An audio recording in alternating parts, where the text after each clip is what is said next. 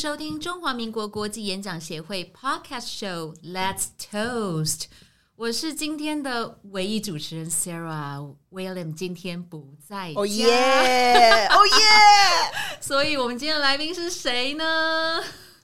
说是谁？自己介绍。大家好，我是 Connie，来自于台湾双声带。我是 Mason，来自创始呃英语演讲会。我们呢，从这一集开始呢，会来呃，接下来一连串都会有一个很特别的。怦然心动游历故事特辑，所以呢，我们今天邀请了这两位来宾来分享他们令他们怦然心动的游历故事。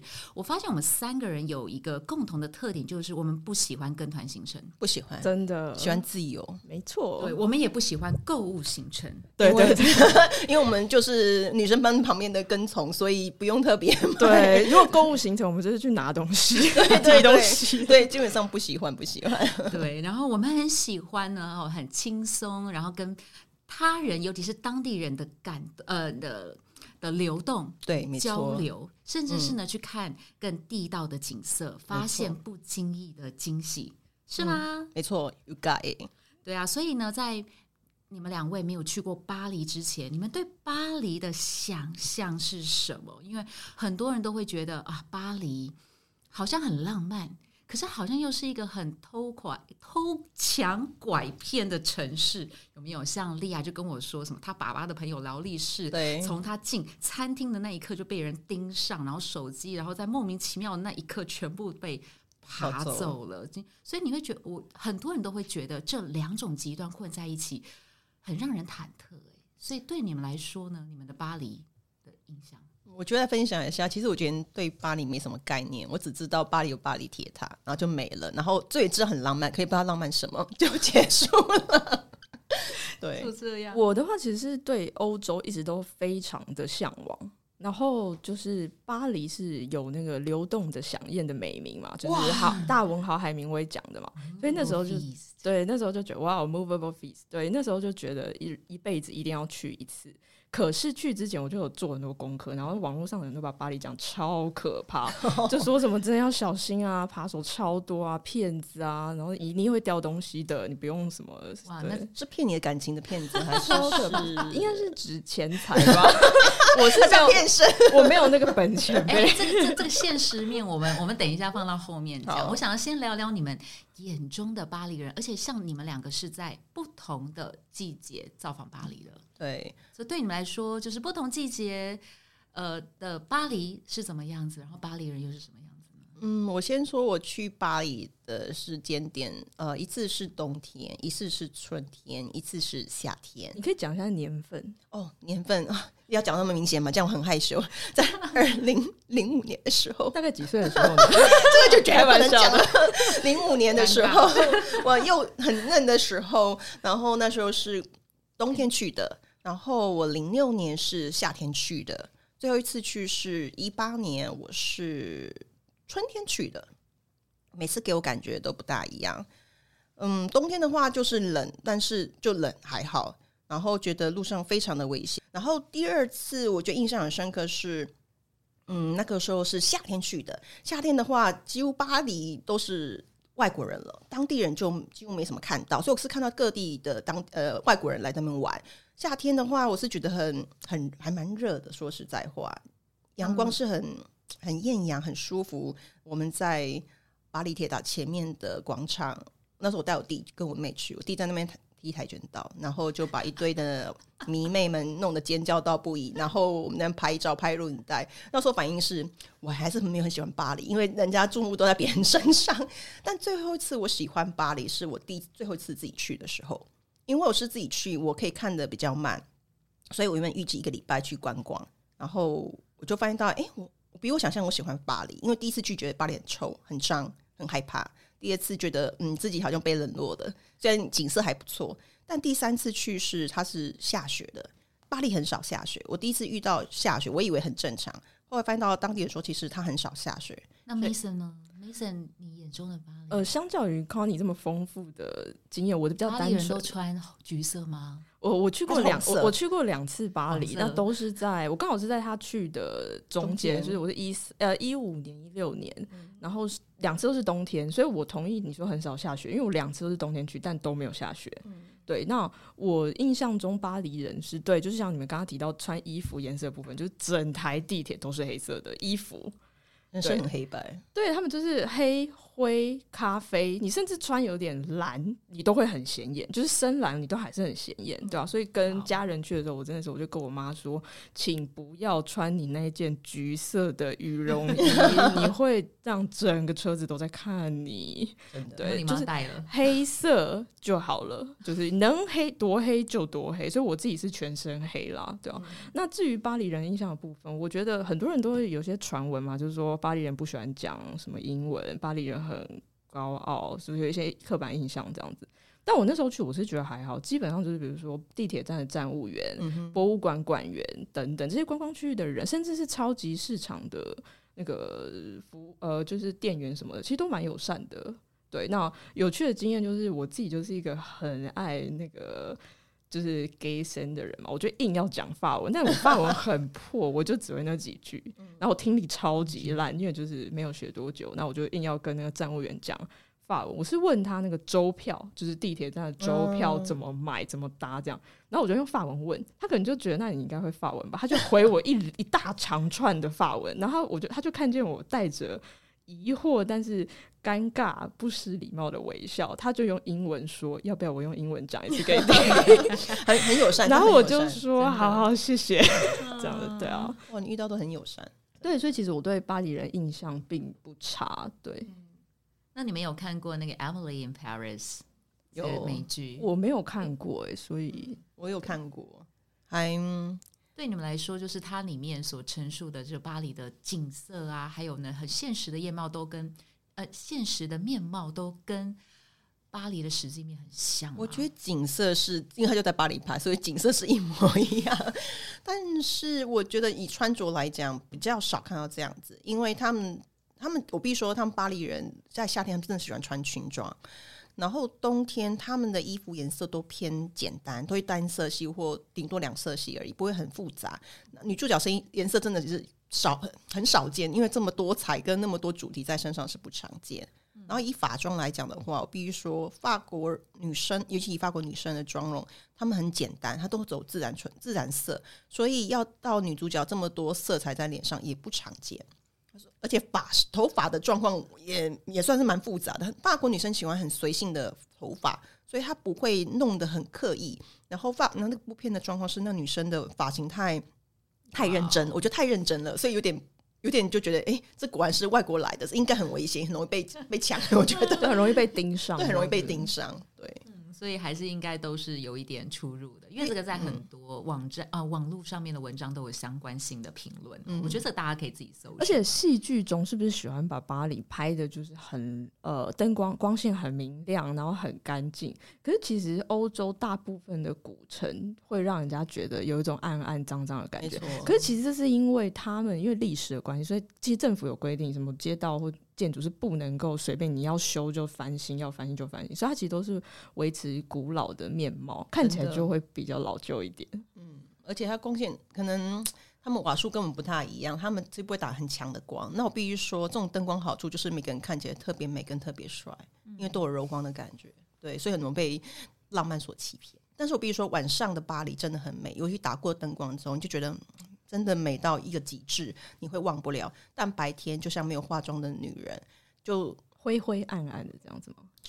这个形容真好哎！我说不出来，我怕说出去会被打。但是我只能说，它白天跟晚上的差距真的是，我觉得是有一定的差距。它就没有到这么浪漫，可是它是古色古香，是没错的。对，但是因为巴黎的你们有没有遇到什么？令人怦然心动的时刻哇！这样讲我还还出得去吗？有啊，太多，但是多到我真的觉得，我觉得让 Mason 来一下。呃，我应该是我应该会想要讲的是惊喜奇遇的部分，就是我有一年是跟我家人一起去的，然后那一年是蛮冷的，它是在台湾的农农历年，就大概二月一月底二月初吧。然后那一年非常冷，巴黎非常冷，但是也没有到下雪，但是它就是呃五度以下，哦，那真的还好二欸三度这样，二三，度但就是很冷。然后我跟我妹在就是圣心堂那边，就是属于巴黎治安比较不好的区。可是我们两个真的很冷，我们两个非常想要吃一种食物，叫做热汤。很奇怪耶，欧美人是不喝热汤的，他们没有一间餐厅有热汤，然后我们两个就觉得冷到快抓狂了，然后我们就一直走一走，可是那里治安不好，所以其实我们是很差的。后来就发现，哎、有一个地方它的菜单上就写着 hot soup，它是英文哦、然后我跟我妹就觉得太惊喜了，就立马进去啊，赶快进去喝啊。可是我们两个也没有研究说这到底要多少钱，或者是这餐厅在干嘛，我们就直接进去了。然后那间餐厅里只有我们两个客人，超可，怕。只有你们俩，而且它不是法国料理店啊，它是越南料理店，哦所以它里面是三个呃，应该是亚裔的人，然后再就是忙进忙出，然后我们两个就菜单，可是菜单是法文，所以我们俩其实也看不懂，我们就乱 点盲点，然后就但就是点汤这样，嗯，结果意外的超好吃，应该是饿坏了吧？我想，有可能，有可 能一。下那个对，那滋味它，其实它它的调味很亚洲人呢、就是很亚洲人是可以接受的调味，不会太咸。有时候去欧欧洲吃东西，我会觉得它的调味有点太腻太重，可它是刚刚好，就是跟有点像就是像台湾在吃，比如说越南河粉，嗯，然后而且就是那时候二三度，我们真的冷到身上，感觉都已经就是有霜之类的。对对，那一碗热汤下去，你就整个就觉得非常的温暖。然后越南春卷也很好吃，嗯，对啊、我觉得是就是很惊喜。然后在你巴黎最温暖对，但是那是那大概是我跟我妹觉得在巴黎最好吃的东西，就是很奇妙，不是可丽饼，不是什么米其林餐厅，什么都不是，也不是 croissant，也不是什么泡芙，什么马卡龙，是这个。真的，我们真的太意外，你真的，哎、欧洲人是不喝汤的、不喝欸，他们不喝，他们真的不喝，他们就尤其像像喝水吗？啊，他们喝水，他们喝水，可他们水喝喝的没有那么多，喝酒比较多一点酒比。水便宜吧？嗯，巴黎就没有到没有没有到那么嗯夸张，那么明显。我觉得德国非常明显。哦，可是巴黎关于酒有一件事情可以讲，就是说巴黎的超市的红酒随便买随便好喝，不容易踩雷。哎、真的，我觉得欧洲都有这种情况，真的随便买随便好喝，然后带回来台湾是都要很认真挑选，你很容易踩雷。台湾是有可能会买到一些你喝到，然后你就觉得哦，我的眼睛是不是要瞎掉？这是乙醇吧？就很很刺，就是味道不对润，它。涩涩的。可是，在巴黎是呢我你的故事哦，以奇遇来讲，我觉得印象最做艳遇吗？哦，嗯，我找个普通级来讲一下好了。因为我必须说，虽然我觉得要怦然心动哦。对要像怦然心动，我我那个我想哪个比较怦然心那动比较帅，对不对？呃，对，哪个比较帅？其实我必须说，因为可能我我那时候去都是当地人居多，所以其实华裔人没有想象的多，所以其实我还蛮容易受到瞩目的。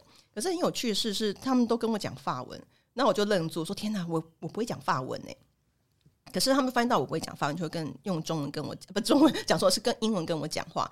然后我第一次哦，我讲的最有趣就是我去买可丽饼的时候，那时候我刚到，当天到我是住拉丁区，我当到那边去吃可丽饼，然后排队，因为是名店就排队排很长，终于轮到我了，我就准备点一个，然后店员看着我，然后就用中文跟我说：“Hello，你来自于台北吗？”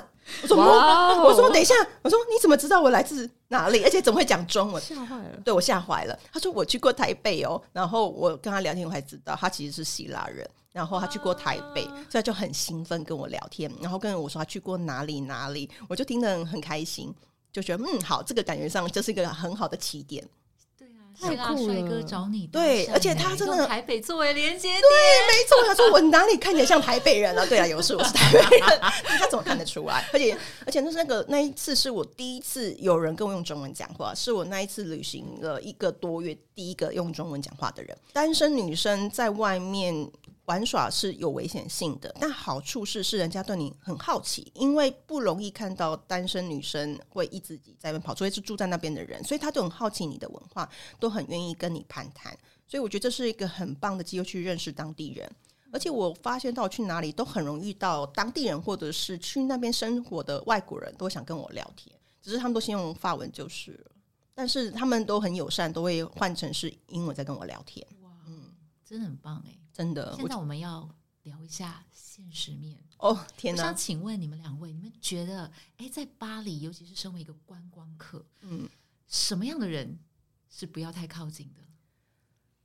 然后，嗯，如果今天你要在巴黎呢，就是有一个安全的旅游行程的话，你的衣着还有你有没有什么方面是需要注意？我觉得先有以最有经验的先哦，我我真的是非常得意的说，我 去两次巴黎，然后就是大家总共大概二十天，我没有掉任何一块钱。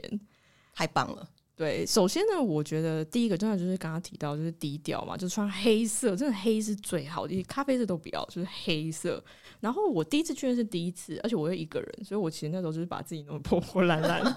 我身上没有，我连 iPhone 都没有带出去，我就放在我住的地方，因为我住在朋友那里。那你怎么拍照？对我那时候带了一台 Sony 的数位相机，就而且是那种三年前买的，就大概四千块，就掉了就就算了。天哪，那通常来说去巴黎都一定要拍照，哇，那你蛮厉害的。而且，那你就想说，那我没有手机，那我要怎么去到我去的地方？我用手绘地图，嗯，真我是，前一天用 Google Map 查好，然后把它画在我的小笔记本里面。但是就是因为是手绘地图，所以有时候不是很准，让我还是迷路了几次啦，对啊。嗯那第二次比较放心，但是还是就是要小心。然后我会在 T 恤，就是你最里面的那件衣服的里面放一个隐藏式的腰包，我觉得很重要，就是不管去哪个国家，对，就是护照，然后大面额的欧元，比如说一百块的、五十块的，你就放在那个里面，还有信用卡，对。然后再来的话，就是钱要分开放，我觉得很多人会忽略，像我裤子口袋会有钱，然后外套的里面的口袋会有钱，包包里面会有钱，因为万一你某一个地方的钱被扒走了，你不至于没有钱回家。嗯，对的然后再的话，就是说，真的是你就要看一些网络上讲啊，比如说网络上要跟你说，如果你在巴黎街头上遇到有人问你说 “Can you speak English”，看都不要看他，直直的离开，因为他们是骗子。当你说 “yes”，他会给你一个像是有点像是那个问卷调查，嗯，对我有遇过。然后你可能就在那边跟他写，或者是跟他聊的时候，其实他的同伙已经在附近伺机而动，真的真的就在靠近你的东西了，所以你都不要看，也不要跟他说 no，也不要跟他，你就是直直的走。对啊，主要就是要提高警觉啦。对，这个很重要。我觉得我也是差不多，然后只是我会再准备一个小钱包，所以当有人跟我要钱的时候，他会觉得要多给钱的时候，我就拿起我的小钱包，然后里面就只有几个零钱，呃能少许的钱，他就眼神充充满期待，变成是很怕受到伤害，就说 OK，就是要我随便拿几个钱给他就好了。所以他们其实是很容易抢钱的，所以当你他觉得你很穷，他就不会想要对你下手。这很聪明哎、嗯，真的。然后我都避免让自己看起来像外国人啊，没有，我避免让自己看起来像是呃来观光的人，我让自己看起来像是在当地读书或者是工作的人。所以我那时候到那边发现到，当地的女生都是喜欢前面背背一个小包包放前面，然后旁边侧边是用一个呃环保袋，之后我就立刻去买个环保袋，然后我就穿模仿他们的穿着聪，明哦，所以每个人都跟我讲法文。真的很聪明欸。对，所以我会立刻改变我的穿着。所以基本上我去哪里旅行，只有第一天最多第一天人家跟我讲英文以外，再来我基本上都不会人跟我讲英文，都是讲当地的语言。所以我觉得旅行很棒的，就是让我学会快速的把自己气质改变成像当地人一样。我觉得这是很不错的。另外，我想要补充一点，就是说大家很喜欢，因为刚才说要分享一些 pebble 那种 tip，所以我想到一个，就是去巴黎，其实虽然我们不喜欢购物行程，但你不免可能会受人之托要买一些精品，哦比如说家母，在我第一次去只身去的时候，他叫我去帮他买个颇有价值的 LV，那。我一个人，然后我要带着那个价值蛮高的那个商品，对啊，你就讲出来多少，可以讲出来。哎、我觉得呃，十万以上。哇哦，然后我，然后你买完之后，就是精品店都会给你他们的袋子嘛，要你那种尊荣感嘛。你自己想想看，你拿着那个袋子搭地铁，你会怎样啊？不抢你抢谁呀、这时候其实你们可以跟精品店说，请给我白，请给我就是素色的袋子，他们都有准备。因为我一讲之后，店员立刻去储藏室拿了一个大小跟他们店品牌一模一样大的袋子，哦但是是白色的，可见不止我有这个需求啊，其他人都有这个需求。然后后来在我第二次去的时候，我们去了爱马仕，去了 Longchamp，都一样，我都有跟店员讲，店员都有拿出，比如牛皮纸袋或者是白色的素色袋子，那你就可以把你买的精品放在里面，或者是套在你那个有醒目品牌的外面对你搭地铁就比较安心。哎、我觉得这不错，因为我都自己自备环保袋。当我要去购物，我就准备 破旧的环保袋。然后我觉得破旧到别人觉得放在地板上都不想理你那种感觉。因为我们之前去呃，之前是去意大利，我们都是用这种方式，所以其实就觉得还蛮安全的。对，就是让人感觉不感受不出，其实你是身怀巨款，而且十万包真的蛮贵的。你知道我旅行才花二十万哎、三个月。嗯，对，所以难怪人家不想抢我是有原因的。啊，被发现你们，两个真的很好笑。有点伤感。对呀、嗯 所以其实，在你们口中啊，就我们其实认识的巴黎很多就是美好面以及很现实面嘛。嗯，所以不管它是美好面，然后让你看到很多就是古色古香、很有历史风味的巴黎，还是说巴黎的现实面，它的地铁是很脏啊、很臭啦，然后又有很多不一样的游民，然后需要你去注意。但是呢，褪去这一些东西来说，其实巴黎应该还是一个很有活力、很有丰富性的地方。所以我想要请你们推荐一下你们在巴黎最喜欢吃的东西，除了越南料理以外。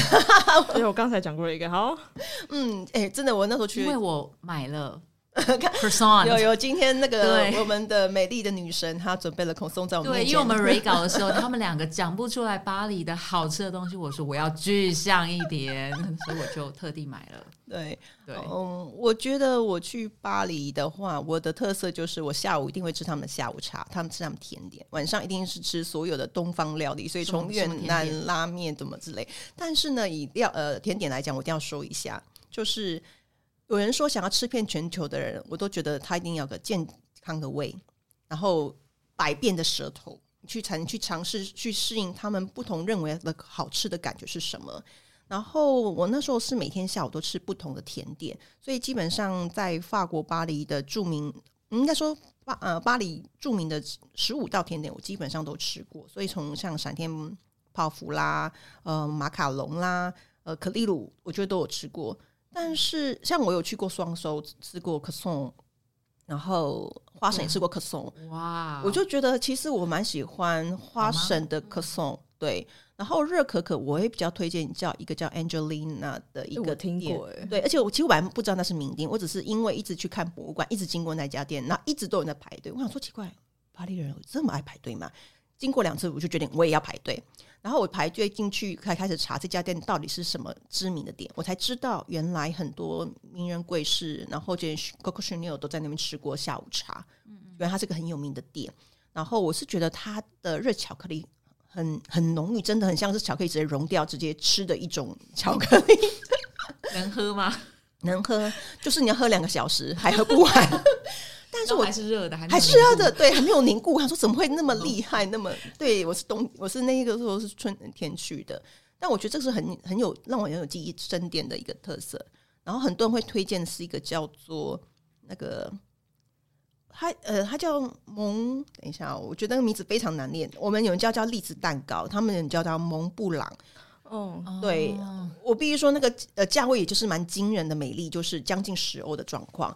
然后甜味我是觉得看人，它的上面真的很甜，可是我觉得蛮好吃，但是下面的的馅的部分，我是觉得要看人。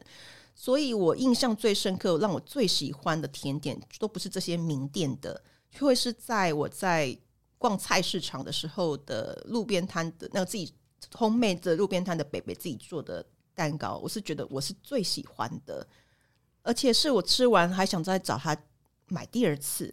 那我印象最深刻，我最喜欢它的可丽露那，个滋味，我觉得可能是巴黎的空气跟我们台湾不大一样，他们比较干，所以他们的东西如果刚出炉的话会比较酥脆很薄，所以它的空气因为比较干，它比较容易保存那种，尤其那种像千层。蛋糕那种就是很很酥脆、很皮都很分粒粒分明，那种空气感很浓厚。可是台湾的话，可能是环境原因，就基本上出炉之后不到五分钟，你就会觉得那个其实我们吃还是没有感觉，就还是好吃。可是你当你吃过巴黎的口味，就知道它已经有些那个上面的层皮已经有点粘起来了。可是空气其实还是好吃，只是你如果吃过是巴黎的话，你就感受到它层层的分明，然后一片片的叠起来，然后那种口感跟酥脆感其实是真不一样。那像呃法国面包状况的话，它其实，在面包里面很多的空气，它其实咬劲是非常好的，然后沾酱子也是非常可口的。而在台湾其实就没办法吃到这种的口味，所以我会觉得一样吃起来会有差别，是可能材料有差，还有环境保存的起来也会有差别那。意思呢？我也是想讲 croissant 哎、因为嗯我那时候在，因为我不是一个大餐型的人，所以其实反而会吸引我的是小点。嗯哼，那我那时候在，我其实我去巴黎是回回回，就是旅程结束之后我是瘦的，因为我其实其他东西都吃不太惯，但他们的面包真的让我留下蛮深印象。嗯他们的 croissant 是，就是大家不知道有没有吃过刚出炉的面包的感觉。但是我我不是说因为我买的时候刚好是刚出炉的时候才有那个味道，是我买回家之后，即便过了可能几个小时，它吃起来还是像还是热的，太厉害了吧？那里那里才三度哎、对，那 基本上离开位置就冷掉了。就但是它的口感是，就是因为其实很多面包它没有办法酥跟软兼备，它嗯酥就会空空的，嗯然后软就会再咬一块面团。可是它不是，它是它酥酥的，可是是很饱满的。嗯。然后，然后我还很喜欢吃，就是有加一点巧克力粒，那个巧克力豆的那种 Danish。嗯哼，就是你吃面包，可是它的巧克力不会说很强，抢掉整个面包的味道，嗯就是巧克力的味道是微微的，就是一点点，让你哎、嗯哼。淡淡的这样子。那我是觉得就是那个口感是舒服，然后很协调，嗯，对，所以其实一个小小这么简单的食物，居然让我留下这么深印象，我是觉得蛮惊讶。真的，那时候我在 hostel 的时候，其实我有买法国面包，然后可是我是晚上买，隔天早上吃，就被那个餐厅的人就说他们不吃隔夜的面包，他们说因为口感就不一样了，所以他们只吃当天出炉的面包。所以那时候我才感受到，原来他们对吃的感觉是还真的蛮讲究的，虽然只是个法国面包。除了美食以外，那美景呢？哇，跟听众推荐一个令人怦然心动的景色吧。真的好怦然心动哦。嗯，没事你要先讲。呃，好，其实我想要推荐大家一个，但是自己这是一个景点，可是它不是那种就是大家去必去的那种，像罗浮宫跟奥山那种，它是一个美术馆，但是它是我在我到了就是法巴黎当地的时候，我就去翻杂志，然后我就翻到，我就想说，哎、这间美术馆它是小型的，所以其实很多人应该是不知道，它叫马摩丹美术馆。但是为什么我会想去呢？因为我自己是很喜欢莫内，莫内最著名的作品《印象日出》嗯就就是那家那个美术馆的镇馆之宝，嗯所以我就觉得天哪，我一定要去看啊！但是我要分享美景，不是那个印象日出有多漂亮，也不是那间美术馆有多美。其实那间美术馆很普通，它就是一个普通的建筑物。嗯对，但是我要分享的是，我是一一个大早去的，然后我就搭地铁，然后我我从地铁走过去那间美术馆，就会经过一个公园。嗯哼，可是其实远远的，我还在那个公园的时候，我就已经看到排队的人潮。哇，那是一个平日吧，可是就嗯很多，然后不像是当地人，呃，不像是不像。不像是对，不像是观光客，他像是当地人。然后就有一些，比如说爷爷奶奶，然后他们就是、哦。他们就很优雅，在那边等着，一大早，然后等着那个博美术馆开门，而且他人潮就是排非常长，他多到那个人潮里面有街头艺人在表 演、然后我排在里面，我就觉得超酷的，就是这是一个这么有文艺气息的城市，大家早上不是匆匆忙忙赶去上班，他们在这边等着那个美术馆开门，然后还有街头艺人在中间表演，就觉得哇，非常美的景色，觉得能够在这里生活应该还蛮不错的。他们固定都有学生的日子可以免费进去里面做看看那个展览，对，所以你会进去看展览的，都发现到很多美术系的人或者是呃专门相关类的人在里面对着名画做临描绘，摹对临摹有看到对。嗯然后我常常去不同博物馆，都看到很多老师会带一群的小朋友，然后到处那边看展览，你就会觉得他们在这种艺术气息的教育当中做的很扎实。没错，所以它是艺它是艺术之都，真的真的，我真的愧觉得不是没有原因的啦。康妮那？你的推荐的美景呢？嗯，我的推荐美景的话，我觉得是因为季节造成的。我那时候看完《蒙娜丽莎的微笑》之后，我就离开了那个博物馆，大家都知道是哪一间。然后呢，我在因为那时候是下雪，所以我沿着杜乐利公园走。我是觉得那时候的虽然都没有叶子，就只是一个树上很多的雪堆积，但是那个其实树的的比例漏让我觉得非常美丽。后来一转有看到一个旋转木马在旁边，那时候我突然心多跳了好几下。会是在雪中的旋转木马？对，没错，就是其实我跟他们分享过，就是雪中有着旋转木马，开着灯，然后我放着音乐，可是重点是旋转木马上面没有人。那时候一开始我想说，是我看错了嘛？其实不是，是真的，他就这样放着。所以那时候我印象很深刻，是我从来没有想过那种像如梦似幻的景色在我面前发生，而且是没有人在那边。所以我就开始自己疯狂的自拍，因为觉得那像是像是小说情境，像是一种你在梦境中的感受。然后我拍的太认真了，然后就吸引到也是长辈，就是巴黎的长辈看到我在拍的很开心，他就做乖用发文问我话。我想说，呃，我不会讲，我就说就讲个 bonjour，然后就说我不会讲英呃法文，他就说继续跟你讲，对，他就说我可以，哎、还是继续跟我讲，没错，他就说我可以，他可以帮我拍照嘛，他想把我当 model，他就觉得我看到那种景色的惊讶跟开心的感觉，他很想把它记录下来，所以我就在那边让他你遇到的是一个贝贝。设计呃摄影师北北吗我？对我觉得应该是摄影师北北，然后后面他就就就想知道我一些某些动作，但是我觉得印象就是很深刻，是你某些美景，其实有时候不是你特意想看到，是你不经意看到的景，而且我相信，呃，很多人看过那个公园，但是因为就是下雪跟这样的搭配，跟你不经意的看到，会影响你很深刻。没错，对啊，就像我那时候印象深刻是巴黎铁塔，其实我看过它好多次了，可是让我这次最印象深刻是是它下了雪